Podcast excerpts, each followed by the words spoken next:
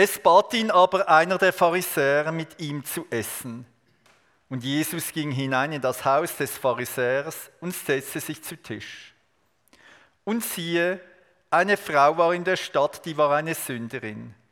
Als die vernahm, dass er zu Tisch saß im Haus des Pharisäers, brachte sie ein Alabastergefäß mit Salböl und trat von hinten zu seinen Füßen, weinte und fing an, seine Füße mit Tränen zu netzen und mit den Haaren ihres Hauptes zu trocknen und küsste seine Füße und salbte sie mit dem Salböl. Da aber das der Pharisäer sah, der ihn eingeladen hatte, sprach er bei sich selbst und sagte, wenn dieser ein Prophet wäre, so wüsste er, wer und was für eine Frau das ist, die ihn anrührt, denn sie ist eine Sünderin.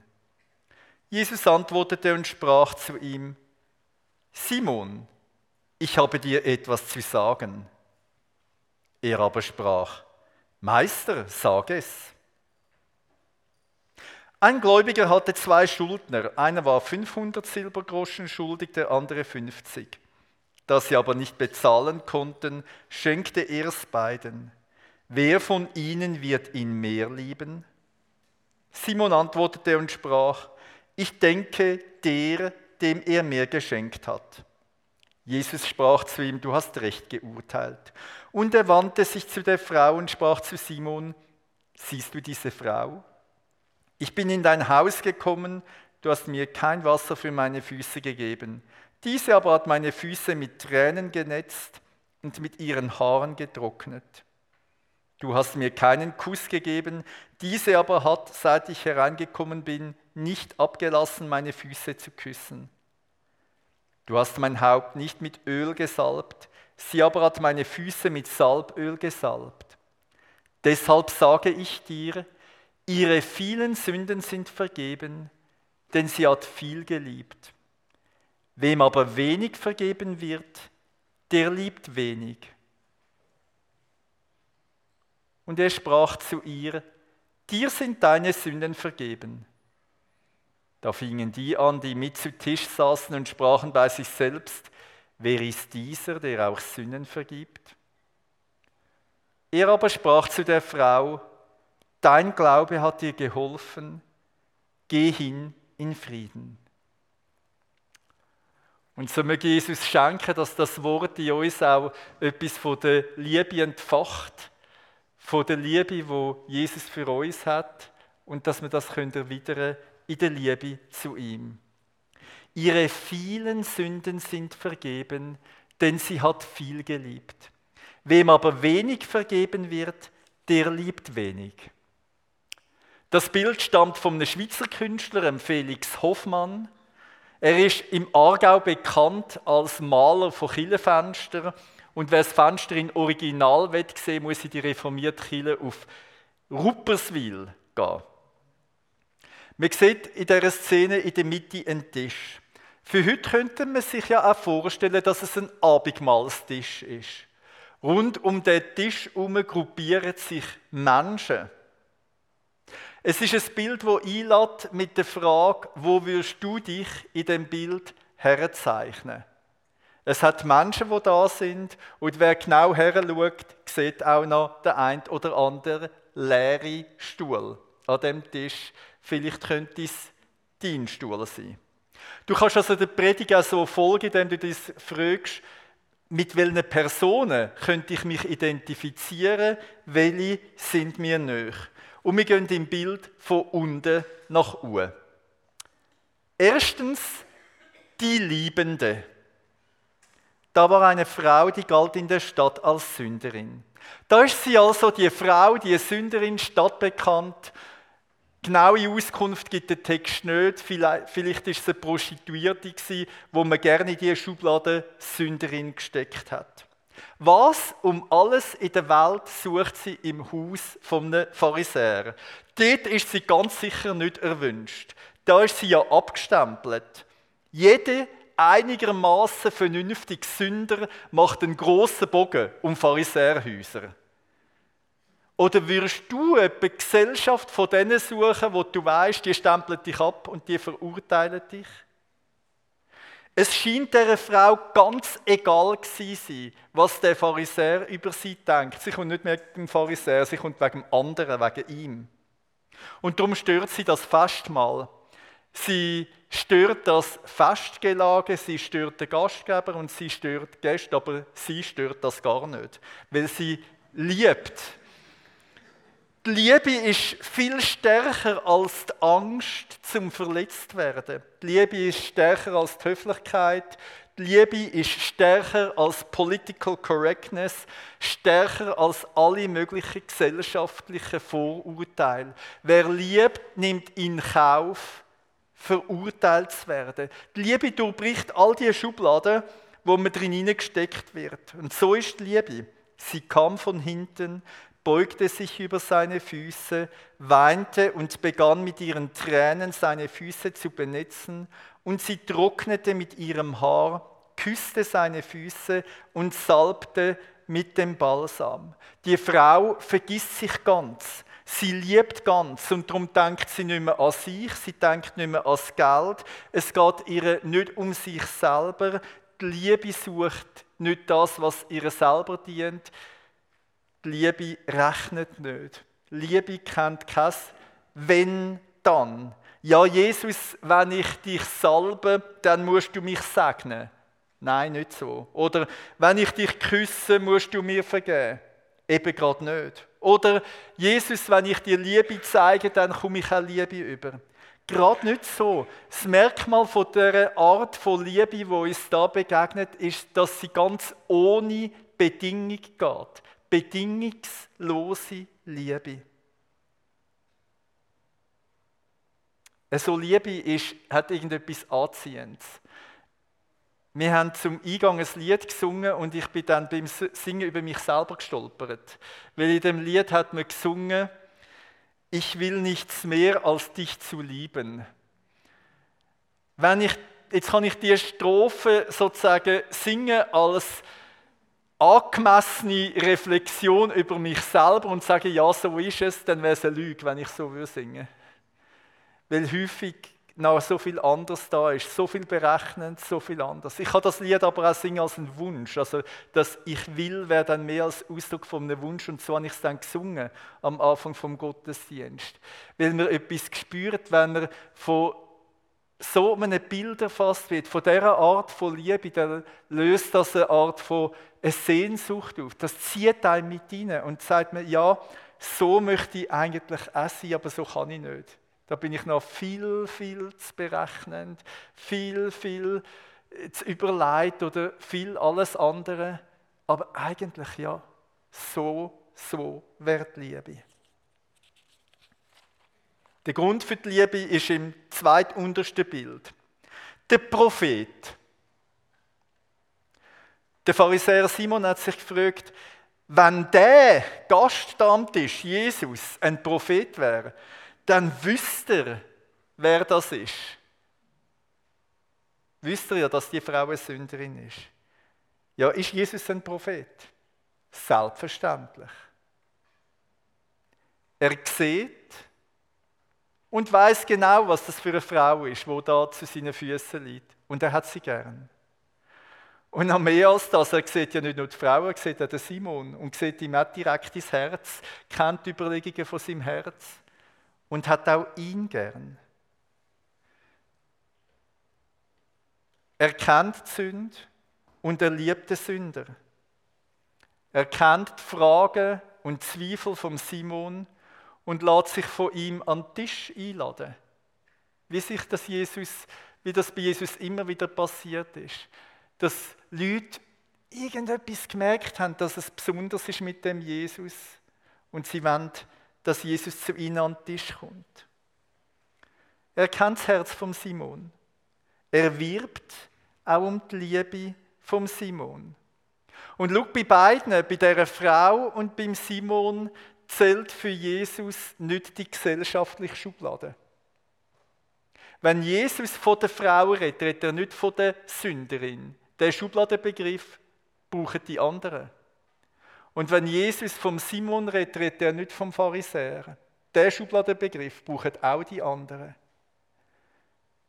So ist er in der Mitte.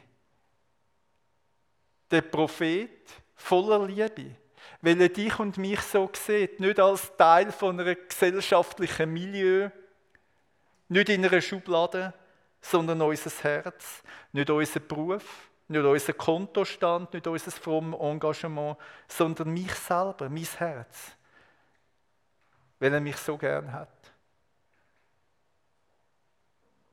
Ihre vielen Sünden sind vergeben, denn sie hat viel geliebt. Wem aber wenig vergeben wird, der liebt wenig. Und so kommen wir im zweitobersten Bild zu dem Pharisäer Simon. Suchend und dringend, wer ist eigentlich der Jesus? Irgendetwas zieht ihn an. Es spürt ja, das mit dem Jesus ist besonders. Warum sonst er ihn in seinem Haus einladen? Und Jesus lässt, lässt sich einladen und lässt sich ganz auf den Simon ein. Und dann gibt er dem Simon ein prophetisches Wort. Simon, ich habe dir etwas zu sagen. Ein prophetisches Wort, vielleicht nicht eins, das man in einer modernen Prophetenschule lehren. So ermutigend ist es nicht. Aber vielleicht ist das gerade das Merkmal von dieser Prophetie, die sitzt, weil sie so entlarvend ist. Ein Geldverleiher hatte zwei Schuldner. Der eine schuldete ihm 500 Denar, der andere 50. Da beide es nicht zurückzahlen konnten, schenkte er es beiden. Welcher von ihnen wird ihn nun mehr lieben? Und schau, jetzt kann der Simon nicht mehr so in dieser Distanz sitzen, wie es auch in dem Bild ein bisschen zum Ausdruck gebracht wird. Jetzt ist er herausgefordert zur Antwort. Er kann nicht mehr neutral sein. Ich nehme an, der, dem er mir geschenkt hat. Ja, sagt der Lehrer und Prophet, du hast richtig geantwortet. Und wir alle wissen, die richtige Antwort geben ist nicht schwer in dieser Situation. Aber die richtige Antwort leben, die ist wahnsinnig schwer, weil es einem existenziell betrifft, weil es ja eigentlich heißt, Simon, wie steht es mit deiner Liebe? Stefan, wie steht es mit deiner Liebe? Wie so häufig in dieser Art von Geschichten in der Bibel bleibt die Geschichte offen. Wir wissen nicht, was der Simon gemacht hat. Wir kennen keine Reaktion mehr. Wir wissen nicht, wie seine Geschichte ausgegangen ist, wie sein Ringen und sein Suchen nach Wahrheit ausgegangen ist. Aber eins wissen wir, wir können es uns ja ein bisschen hineinversetzen. Weil, wenn das stimmt, wo der Gast sagt, dann würde das ja heißen, etwas mit mir stimmt nicht. Bin ich dann einer, der wenig Vergebung braucht und darum so wenig liebt? Wie steht es mit meiner Liebe? Wenn das stimmt, wo der Gastgeber mir prophetisch ins Herz hinein sagt, dann hat ja die Frau, die ich so leicht als Sünderin taxiert habe, mir etwas voraus. Dann muss ich auch mein Urteil über sie revidieren. Und auch mein Urteil, wer der Gast ist, der mit mir am Tisch sitzt, dann ist es ja wirklich ein Prophet. Einer, der mich durch und durch kennt und wo das Menschsein durch und durch kennt. Ja, dann wird das noch toppt, weil dann ist er in dem Gleichnis nicht auf der Seite von denen, wo eine Schuld hat, sondern auf der Seite von der Geldverleiher und auf der Seite von denen, wo die Schuld erlaubt. Das heißt aber, da bin gar nicht ich der, wo über Jesus entscheidet, sondern Jesus, wo über mich entscheidet. Will ich mich seinem Urteil stellen? Darf er mir sagen, wie es mit mir steht? Ihre vielen Sünden sind vergeben, denn sie hat viel geliebt. Wem aber wenig vergeben wird, der liebt wenig.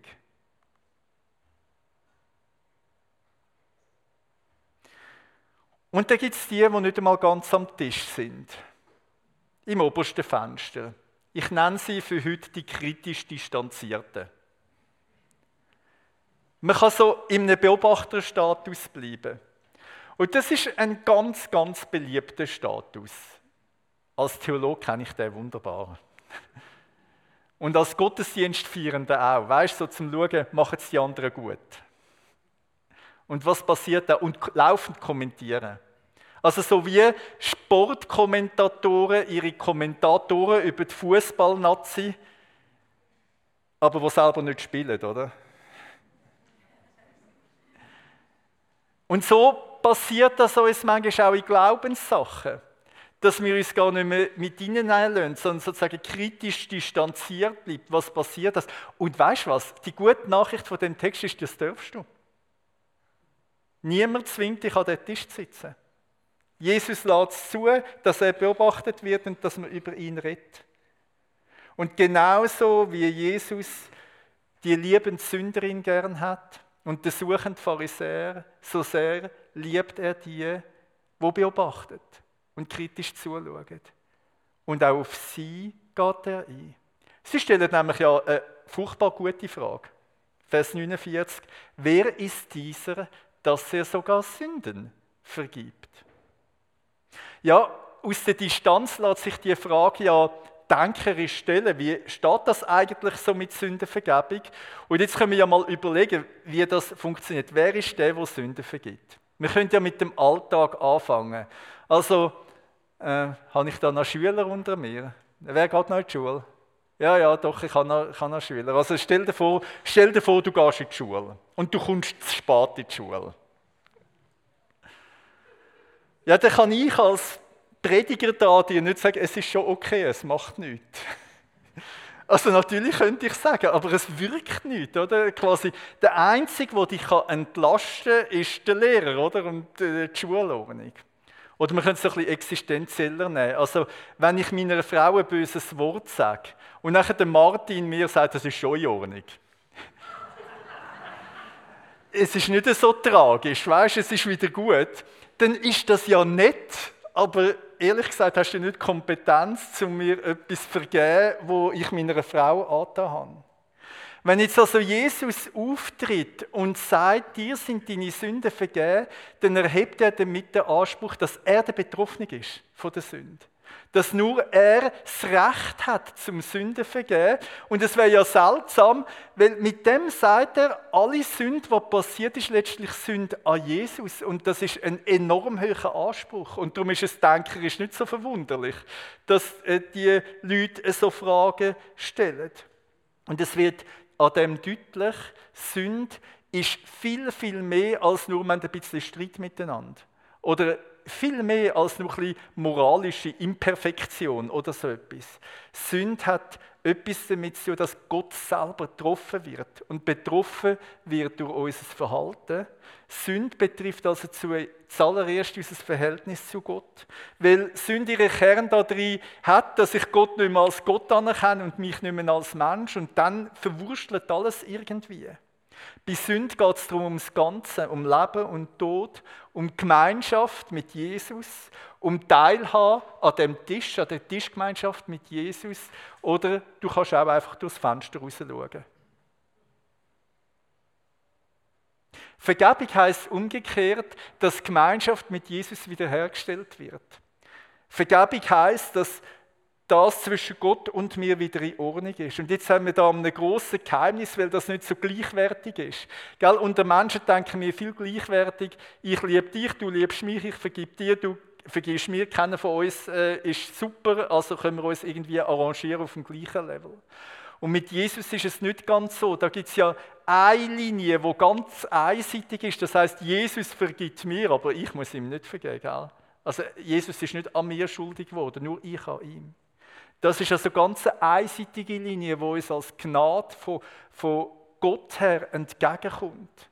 Und dann fängt etwas Wechselseitiges an, nämlich, dass Jesus mich liebt und ich ihn. Die Liebesgemeinschaft mit Gott beruht also auf einer einseitigen Tat von Gott, von der Vergebung. Und wenn wir heute eingeladen sind an Abendmahlstisch, dann ist es genau die Zusage, dass Jesus das gelöst hat. Und Jesus uns einlädt zu der Gemeinschaft mit ihm. Dir sind deine Sünden vergeben. Das kann darum nur der sagen, was im Auftrag von Gott kann sagen. Was alles Gott kann sagen und in seinem Namen. Wenn das stimmt, dass Jesus kann Sünden vergeben kann, wenn er das, das gemacht hat, heißt das ja, Gott sitzt an dem Tisch. Gott selber ist mitten unter uns gekommen. Es sind nicht leere Worte, die Jesus sagt. Es haben ihn alles gekostet. Es haben ihn so viel gekostet, dass er sein Leben hat dafür müssen hergeben und dass er sich bis in den Tod hinein mit unserer Sünde identifiziert hat, um uns freisprechen Und so hat er mit seinem Blut die Worte unterstrichen. Tiere sind deine Sünden vergeben. So reicht er seinen Freund den Becher und sagt, trinken alle daraus. Das ist das Blut vom Bund, wo für viele vergossen wird, zur Vergebung der Sünde. Und darum kann er sagen, ihre vielen Sünden sind vergeben, denn sie hat viel geliebt. Wem aber wenig vergeben wird, der liebt wenig. Wie steht es um meine Liebe? Wie steht es um deine Liebe? Wo tust du dich in der Position zu Jesus an dem Tisch platzieren? Wie kommst du zum Abendmahl? Schau, du darfst es nochmal wissen, dass Jesus ein Herz voller Liebe für all von diesen Leuten hat. Er sieht dich, wenn dein Herz übersprudelt von Liebe und du dich kannst identifizieren mit der liebenden Person. Er kennt die Suche, wie das vom Pharisäer.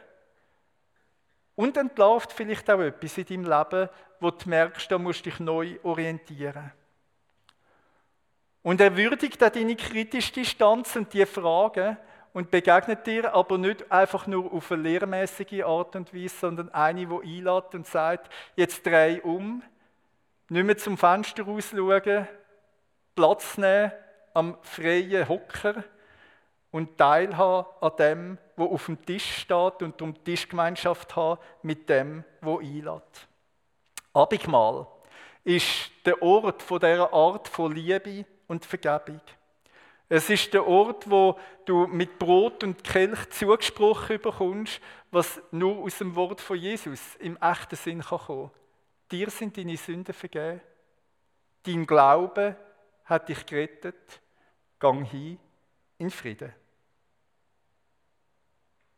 Wir bleiben den Moment in der Stille.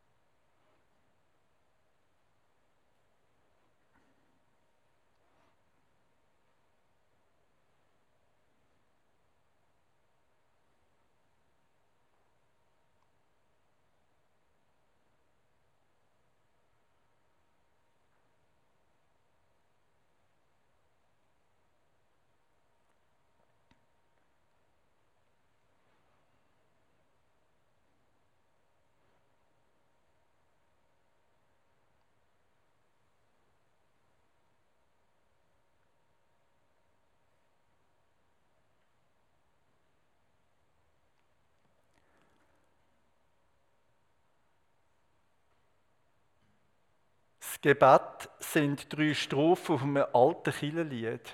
Sie fangen an mit den Worten, die wir schon am Anfang gemeinsam gesungen haben. Ich will dich lieben. Vielleicht lockt dich die Worte aus dem Evangelium, Jesus so ein Bekenntnis von Liebe abzulegen. Ich lese es und wenn du möchtest und es dein Wunsch ist, darfst du mit einstimmen. Ich will dich lieben, meine Stärke. Ich will dich lieben, meine Zier. Ich will dich lieben mit dem Werke und immerwährender Begier. Ich will dich lieben, schönstes Licht, bis mir das Herze bricht. Ich will dich lieben, o oh mein Leben, als meinen allerbesten Freund. Ich will dich lieben und erheben, solange mich dein Glanz bescheint. Ich will dich lieben, Gottes Lamm, als meinen Bräutigam. Ich will dich lieben, meine Krone, ich will dich lieben, meinen Gott, ich will dich lieben ohne Lohne, auch in der allergrößten Not. Ich will dich lieben, schönstes Licht, bis mir das Herze bricht. Amen. Die Liebe hat sich am Kreuz von Jesus in größtem Maß zeigt, das singen wir miteinander und gehen so miteinander ins Abendmahl hinein.